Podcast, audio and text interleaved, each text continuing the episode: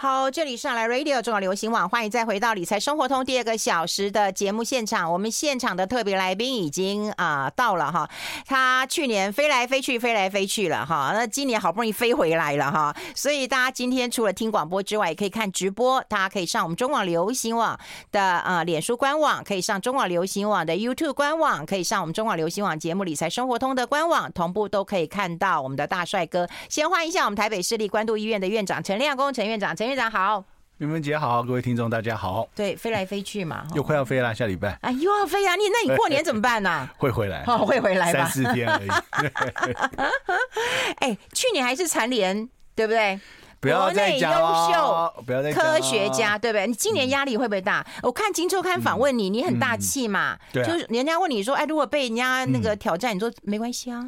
对啊，换人也挺好，不然压力好大。哎，你这样讲，像选举，你以后会不会去选举、啊？不会，不会，不会，因为这件事情其实我觉得连续三年，确实在很多场合，如果很多人要介绍你，或是不太认识你的，对，就会把这个抓到第一点来讲，你知道吗？那当然是这骄傲啊！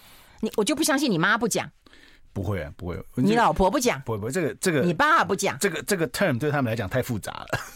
那就是史丹佛，什么全球还是太太长了。可是全球排名的科学家，没关系啊，没没关系，不重要，换人也好啦。哦，好啦，换人好选举的言语啊，我好不习惯。选举选举当然要上啊，选举怎么会说 换人也好？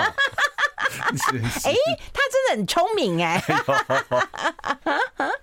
哎，我们今天要跟大家来聊一聊啦，就是说在过年期间呐，哈，那你会在台湾过年吧？会。你们家过年有什么习俗啊？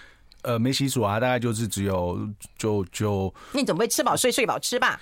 差不多了呢，没有啦，我们会去走走村啊，我们家是会去拜拜的。哦，会去走村。对，而且 小的时候还会很认真，要拜三四间庙。嗯，就一定要去挤就对了。哦，对对对，因为家里做生意嘛，哪些庙的。然后后来这几年就啊，算了，找一家有去就好，因为太多人了。嗯。然后慢慢就是改成啊，有去就就有到庙里走一走就好了。嗯，对。然后就吃饭啊，都一样啊，都一样啊。嗯。然后就吃饱睡，睡饱吃，然后就等开工。嗯，但是我去年在那个呃过年的期间，呃，写了好几篇论文啊，比较有时间。啊，对对对，啊，因为这几年呃，我妈的这个身体状况又比较没有像以前那么好，不然以前的话也会一起出国。嗯嗯，对，在这几年都比较难呐，所以。就待在家里认真工作，嗯，认真工作。你看吧，嗯，就是科学家岂是浪得虚名，而且要全球顶尖的科学家，那当然就是一定都要再绕回来。连 连那个在那个农历哈这个新春期间，还要在家闭门写论文啊。哎，那对于很喜欢走村的人来讲的话，嗯，其实，在过年期间啊，就担心碰到一些问题。嗯，那过年我们特别会去怀旧嘛，会想念以前的老朋友，会想要吃老味道，会吃家乡的味道。其实有一些长辈他们。可能也怀念这个味道，然后就可能会吵着你说我要去哪里，对，然后我要去见谁，可是也许那一摊早就没了，或那个人也早已经都不在了，对，那那怎么办呢？这个就是针对有那些认知功能比较衰退或是失智症的，确实是。呃，平常就会有的问题啦。那有时候，嗯、有时候整个环境啊、时间那个特殊的节庆到的时候，可能又会触发他一些感受，又一定要去做什么事嘛，哈、嗯。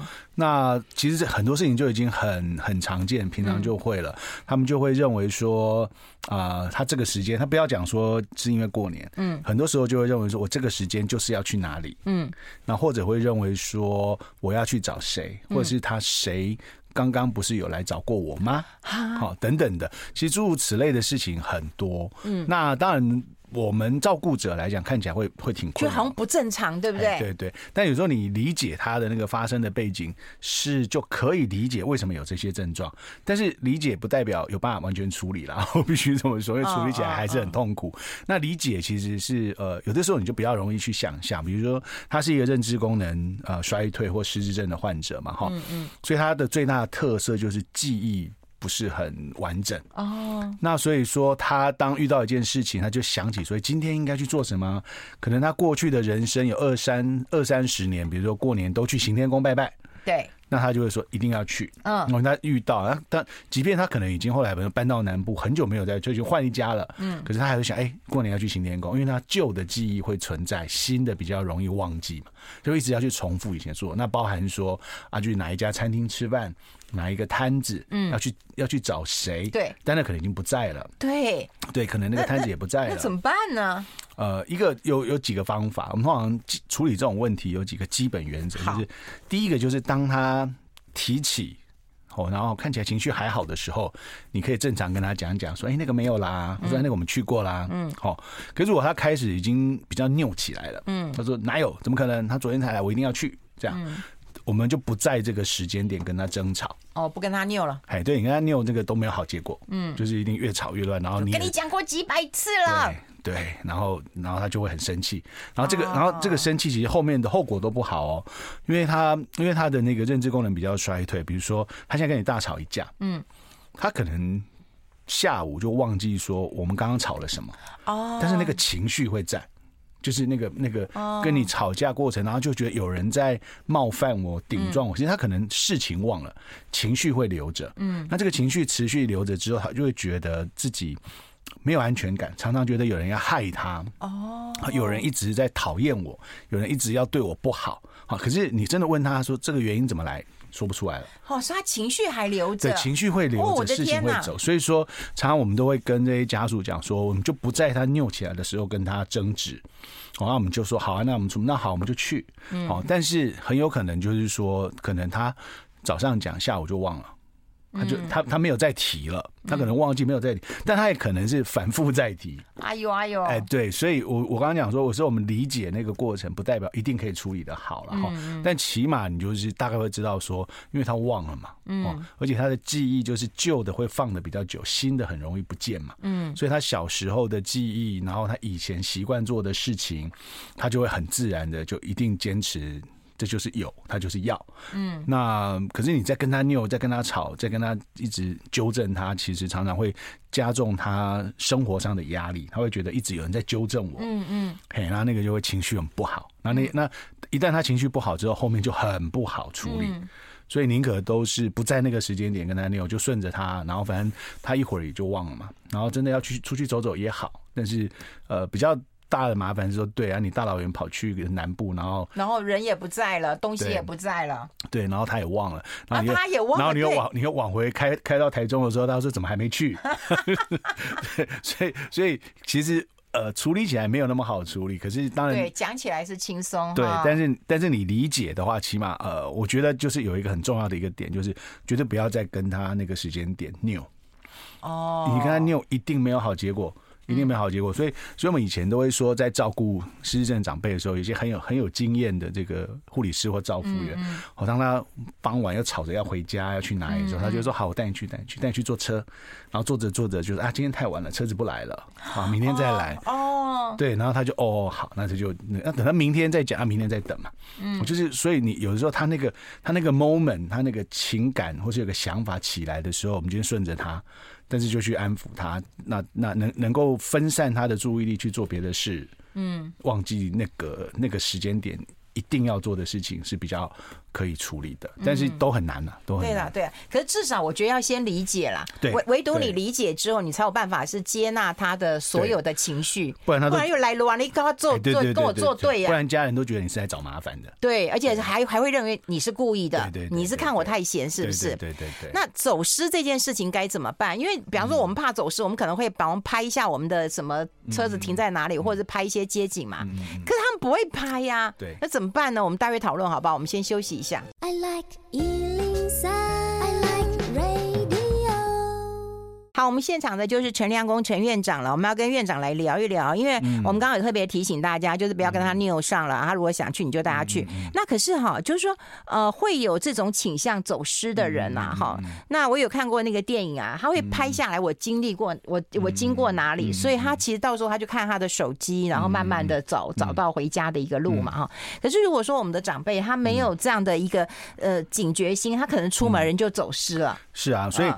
呃，尤其是呃，已经知道说认知功能比较不好或失智的人，嗯、其实我们不把它特别，比如我们在医学上不会特别用走失，我们会用游走这个名词哦，游走，游走，嗯，好，那其实所谓的游走的意思就是说它是无意义的，嗯、然后去走动啊，然后往哪个地方去行动，嗯，嗯。那造成游走的这个情境有很多，嗯，我那有有一个情境是说，他现在对于现在所处的空间没有安全感。嗯。他就想要逃离嘛，哦，对，可是往哪逃？先逃了再说嘛，哦，然后第二个是说，也有可能说他就是呃，现在的记忆停到了，好比说他突然间想到二十年前，哦，这个隔壁村子有一个这个小夏，嗯，对，他就突然间回到那个记忆，他说我要去找小夏，哦，这样子，那也也有可能是他就觉得说，嗯，现在的情绪特别焦躁，因为有时候失智症的人他的。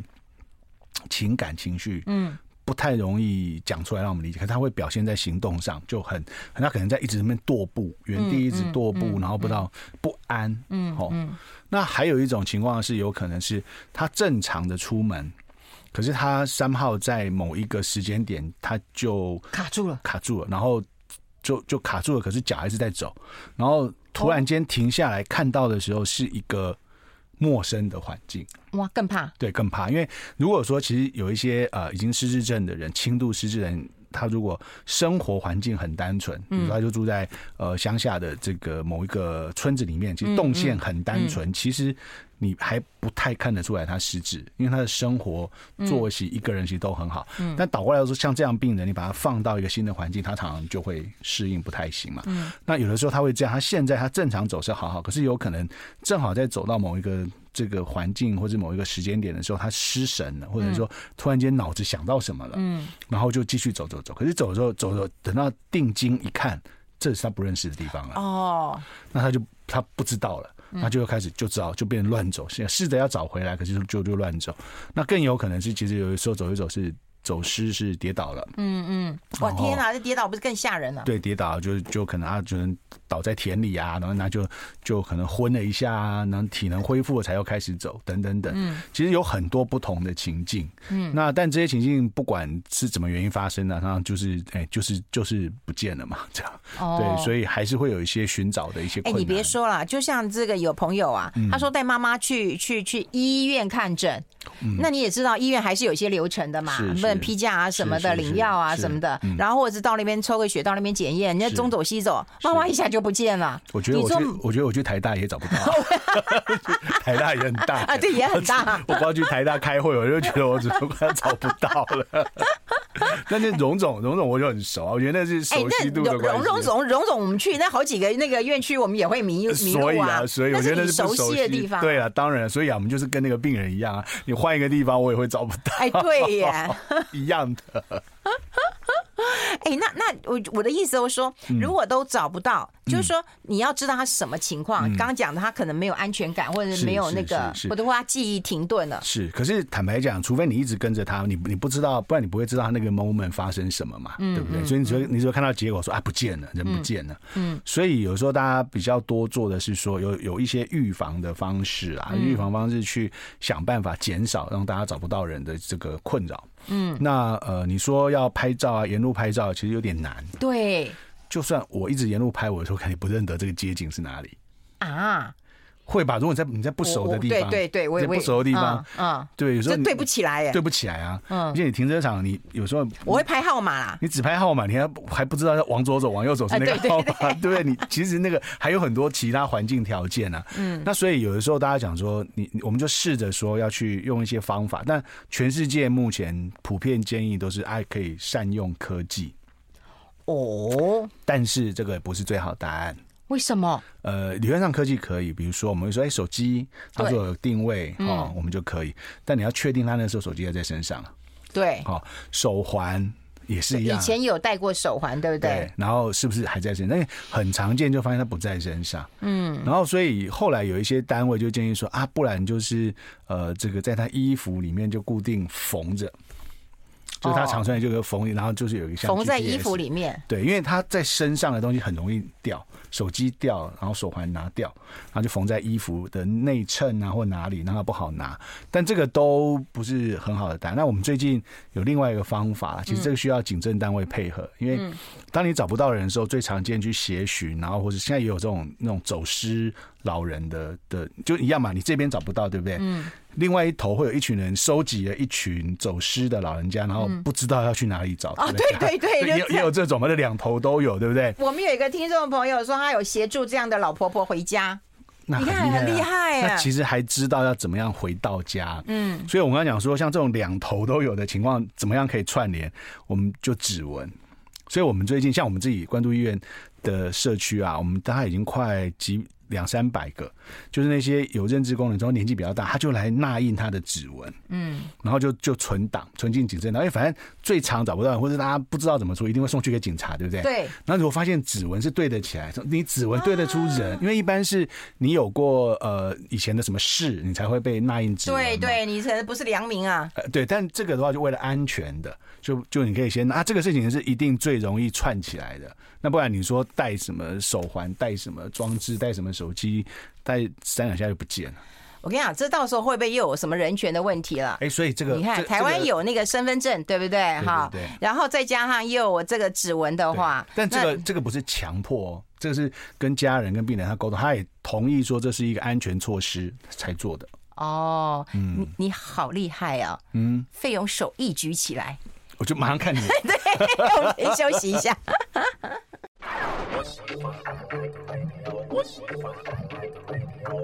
好，欢迎回来，理财生活通，我是夏云芬，在我旁边的就是台北市立关渡医院的院长陈亮功陈院长了。我们跟大家来进行这个荧光咖啡馆，跟大家聊一聊长辈如果要走失的问题啊。刚刚提到了一个同理，一个理解啦，然后再慢慢的跟大家讲，他是在什么样的情况之下会走失。那接下来就是我们总不能拴一根绳子，对不对？那你刚刚说有一些方式，刚刚我们在广告时间，其实我也问你啊，就是说有人问说，院长，其实宠物都可以植入这个 ID 晶片，那是不是这是一个新的方法，嗯嗯，技术上都不是问题啊，但其实都是人权跟呃各自跟有没有同意的事项嘛，所以所以今天也不是说呃好像家人觉得这样会很麻烦，然后会不安全，你就可以因此去去做同样的事情。像我们刚刚上一段讲说指纹捺印这件事，嗯，指纹捺印其实某个角度，因为我们我们现在不知道。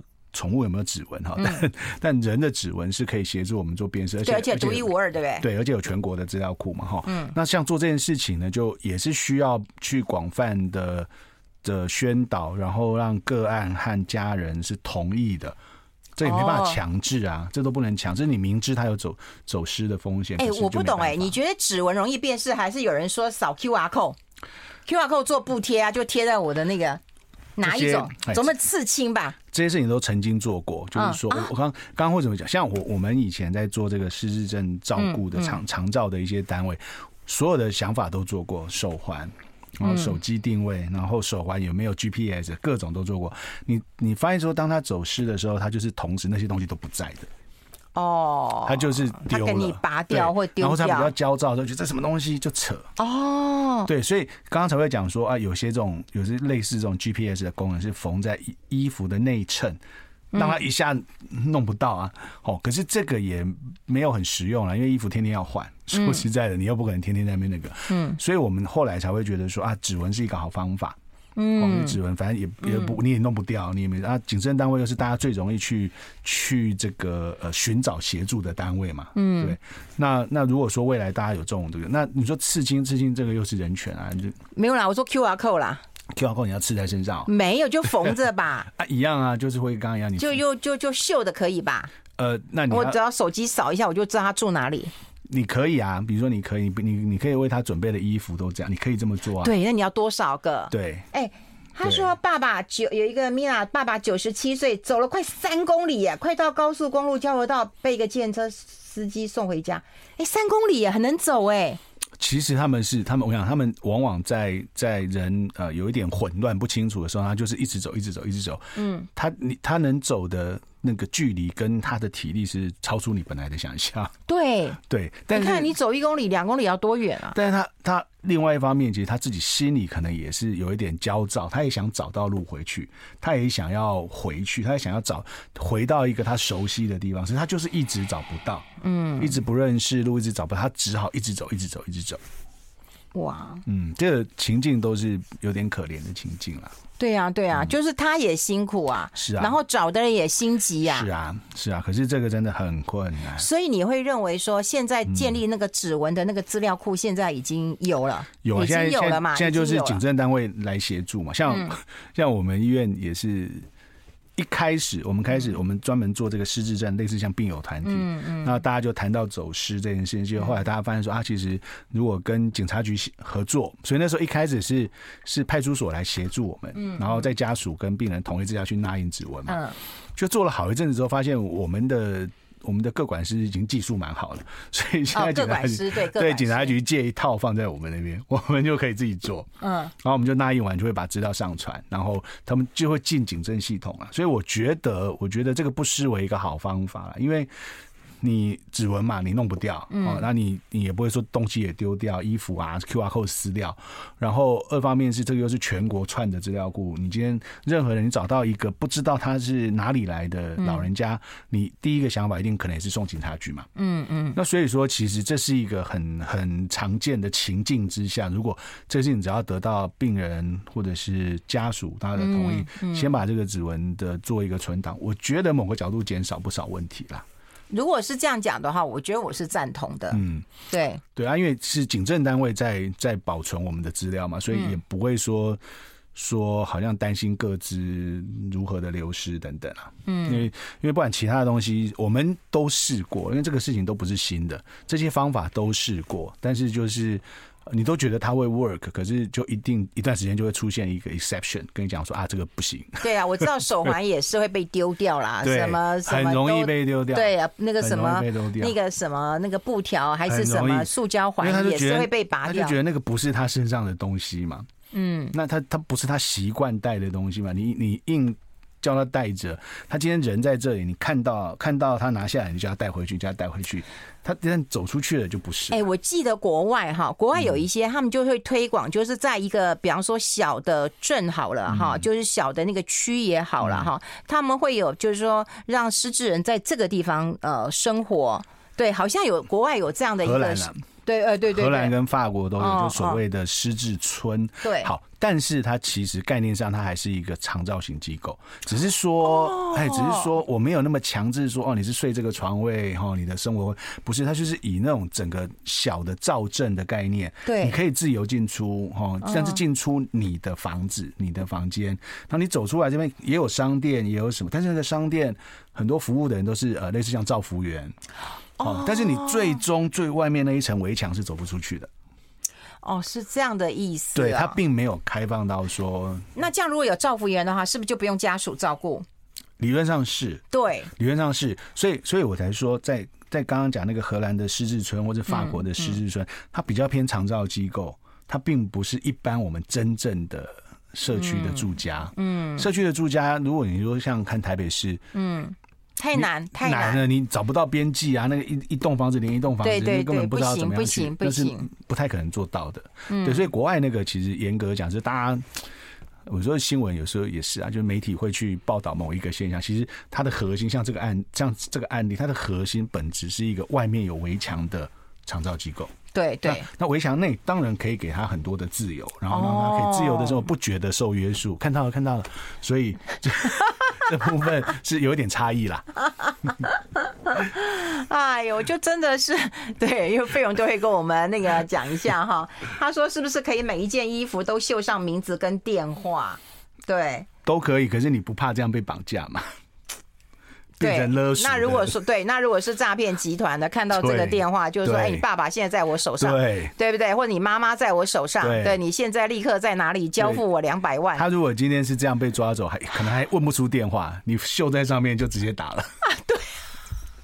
哎，我 好绝望，那我我先休息一下。I like 好，我们现场的是陈亮公陈院长了哈。其实我们在直播的底下有很多人留言，我其实看了心里都酸酸的。就有人讲，就是说他长辈啊、父母亲啊，然后呃，就是在嗯，就是呃过世之前都已经就是啊心智都不是很清楚了，要把他认错人了，然后到最后其实上厕所随便就是这样子，也没有办法处理。这这这，嗯，这就是这个病，就呃失智症，其实坦白讲，他的。我们讲盛行率，然后其实不是那么高，嗯，但是因为这个病给人家的感受太强了，太强烈，嗯，然后就好像你会觉得是人跟动物之间的一个，人之所以是人，很大的灵性的部分，好像在失智比较严重的时候就都没有了，嗯，那当然你都可以理解啦，可是你有时候看到也是觉得难过，比如说他为什么会去会去呃这个排泄物，嗯，这个乱乱乱上乱弄，其实。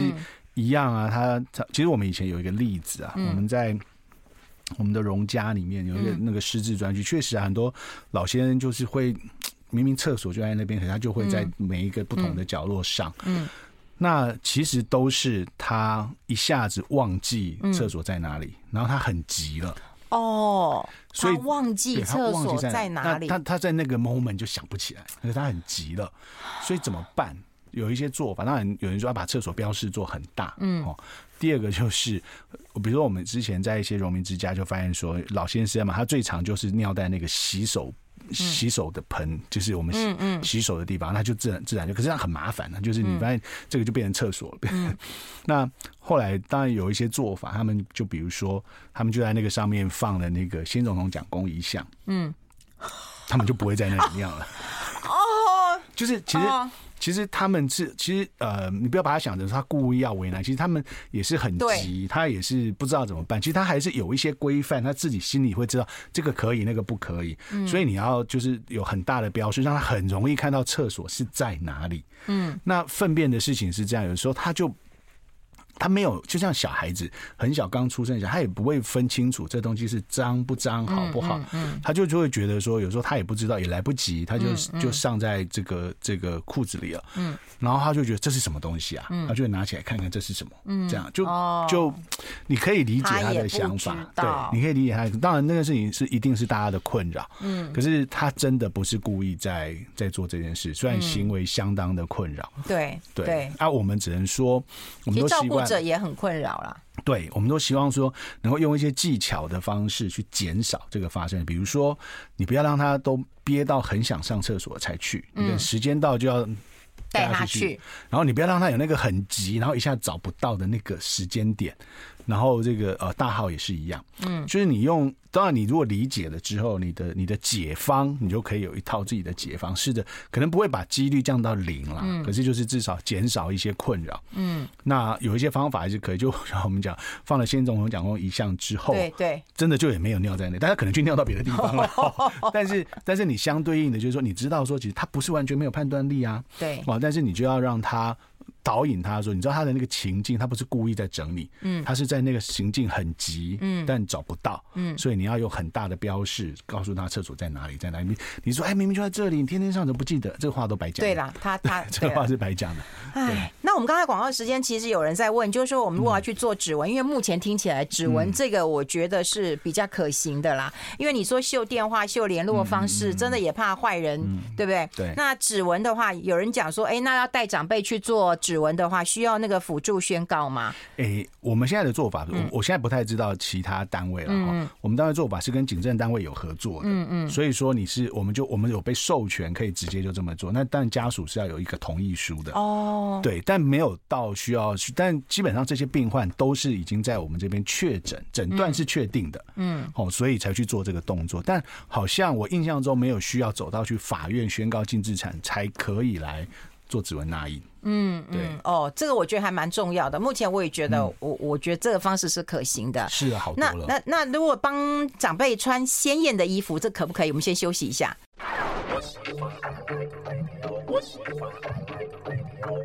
好，我们要持续跟我们陈亮公陈院长来谈一谈呢。我们啊、呃、粉丝团当中有人讲说，前几年社会局有安排妈妈去按指纹，前两个月妈妈走失被送到派出所，嗯嗯嗯，对，然后跟警察聊天，然后妈妈就说有留指纹，嗯嗯嗯，但警察说指纹要到三组才能查资料，一般派出所没办法查资料，嗯，但总之总是有办法，在警政单位，对对对，他还是可以，只是可能花点时间，因为他们做这个指纹的资料库等等，也不是下售到每一个派出所都可以一个查，但是他们还表示在警政单位内还可以查得到。哦，哎，那我们是看报纸啊，或者看那个，嗯，就是我们在网络上搜寻有几个方法。第一个当然就是穿鲜艳的衣服，或者给你配配一个很特别的眼镜。嗯，然后如果说，哎，那个走失的人他戴一个很特别的眼镜，可能就会引就会引起注意吧。可是这些我后来想一想，他也可能把它抓去丢掉。对对对对对。所以所以当然当然，如果说呃，你会发现说，哎，你的邻居啊，那社区每个人都对这种事情很有很有 sense。嗯。哦，然后就会主动看那个谁谁嗯走到来，怎么只有这一个人？那看起来有点有点对对对，在在游走，不知道在干嘛，你就会注意一下的话，那当然就减少很多问题。不过这个难度也高。嗯嗯。哎，那另外还有讲，就是说增加哈，他这个长辈进出家门的难度啊，你总不能把门槛加这么高吧？哎，不是，就是你的我们做这件事情的时候，其实有个问题，就是我们终究为了他的健康，我们还是期望他出门啊。对，而且而且而且有一些失智症的患者，你越不让他出门的结果是他越躁。他在他心情上会越焦躁，嗯，他就越怎么样想着都要出去，嗯，那那个时候其实反而危险。所以你有时候你正常让他活动，白天让他累累的，有很多的活动时间，其实他还不见得会有那种比较焦躁、非要出去的那种感觉。对啦，所以也不要增加他进出的那个困难点了，还是因为你的目的还是希望他相对的健康嘛，不然你都不让他出门，他。做真的三两下就跌倒在家里，我就卧床了，那也不是你要的结果。别说了，小狗狗都想要去绕绕，它才会心情愉快的，更何况是人。是啊，是啊。哎，那另外就是我们其实，在广告时间有讲一个非常重要的一个议题啊。当然，我们都知道说，哎，那个新闻其实是假的，可是很多人深信不疑啊。也就是说，在芬兰啊，就平均老人大概两周，对不对？就是卧床啊。但台湾要七年八年呐，其实这是一个假新闻，但是又透过。全世界顶尖科学家告诉我们这件事情的时候，我们更有说服力。我澄清好多遍了，但你会发现，我们即便政府官员对啊，其实其实澄清好多遍。对，其实政府官员还是持续引用这个这个。对，为什么啊？这个下标下太好啦，这个太好的媒体，公共电视太厉害了。嗯，好，他是这样，他故事是这样，就是说当年，嗯呃，这个大家听说，因为其实芬兰以前的人啊，以前芬兰人就是喝酒、吃肉、抽烟，其实他们生活没有很健康的。嗯，可他们芬兰政府就有意识到这个问题。他们采取的一一系列的作为嘛，哈，然后大家就观察到说，哎，那他们的公共卫生指标就进步很快，嗯，我好像很值得学习，嗯，所以那个时候就有人跑去学习，说，哎，芬兰政府怎么做的？对，好，那其中有一个策略说，他们就去了很有名的村子，嗯，他们就发现说，哦，那个村子里面就政府啊，每年公共卫生预算，比如固定拨百分之三，嗯，哦，就是拨下来让民众去运动去做，就是你所有该做的事情都政府帮你安排好了。然后就有很多运动中心，它运动中心里面那个 trainer 都是这个小鲜肉帅哥，然后来运动都是阿嬷嘛，然后。当时就因为这样，觉得哎，那个整个氛氛围啊，芬兰这个操作氛围很好啊。嗯。然后那个那个去采访的这位记者大哥，哈，他就采访了一个奶奶。那个奶奶其实八九十岁，很强壮，还翻跟斗。我记得，因为看。对对对对对。然后就问他说：“哇，那你已经现在这么健康了，对不对？你的人生的目标是什么？”嗯。这个老太太就说：“我的目标是希望我死前两周才卧床。”嗯，这是一个老太太个人的愿望，然后经过这么一写，变成全芬兰的人都是这样。对，其实没有的，而且我们在公共卫生上的指标比的不是比卧床多久，没有那个算不出来的。我们比的是你失能的时间长，都需要被照顾的时间的长短。嗯，所以台湾的八到十年是指需要被照顾的时间，包含说撑拐杖、嗯，坐轮椅，哦，不是都完全卧床。嗯，那同样一个时间点，台湾八到十年，芬兰是多少？嗯。十一到十二年哟，对，但是芬兰是趋势很好，它一直在进步。对对对。那我们台湾是有点相反，台湾这几年都还在扩大嘛，嗯，所以很值得学的原因是说，哦，人家的国家可以改变原来那个困难，他们那个状况不好的，然后他们做对了什么事，可以把那个数字变得更好。而台湾，因为台湾又没有做对什么事，使得这个数字一直变。大嘛，嗯，所以那是值得学习的，没有错，嗯，可是。可能这个故事讲起来太复杂，所以最后下标出来的结果，大家就觉得啊，台芬兰就是两周，我们就是要八到对不对？十年，大家都说我不要，我不要。但但但说实在，也让大家会愿意动起来啦。是是，就是说这个这个新闻本身是成功的，就是说让大家意识到说哇，我们要很努力。事实是错的，事实是错的。对，嗯，但是这种事情好多。对啊，以前大家都说什么网红的一句话就是比那个教授一辈子的努力，对，不对？但主要的原因是网红很厉害，可以把一个现象用一句话讲完，教授就要讲十五分钟吧。就可是可是事实就是，我觉得不容易。我觉得那个媒体真的下了一个。很厉害的标就影响很深远，但是错也错很久。但但是我觉得你要看那个报道的一个方式，就像今天我刚讲了一个新闻，就是说，哎，大家都说走路要日行万步嘛，对，好，对不对？不用啊，对对，现在有说不用，对不对？有人说三千步，有人说四千步，然后有人也对，然后也有人讲说两万步。结果那个那个欧洲那个什么期刊，他也讲，就是说，其实那是针对不同的，是的，是的，对对，然后做出不同的研究，可他们的结论就是说，有运动还是比没运动好。他其实他其实很简单，我本来把它想一篇要写一篇文章。他结论是这样，就我个人归纳的结论就是有动比没动好，对，多动比少动好。哦，啊，多我没有叫你一定要达到多少，但是你你比如说呃，你可以你愿意走到六千步，大概就比三千步好。对，好，但是你怎么样都比你想一想啊，我要一万步走不到，就继续维持一天一千步这样子。哦，有动就比没动好啊，多动会比少动好。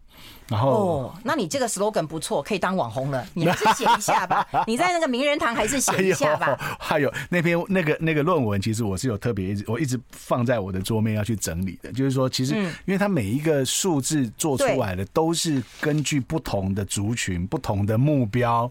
哦，有的人是。走多少可以减少死亡？走多少可以减少心脏病？走多少可以减少癌症？这几个都没有办法放在一起讲的啦。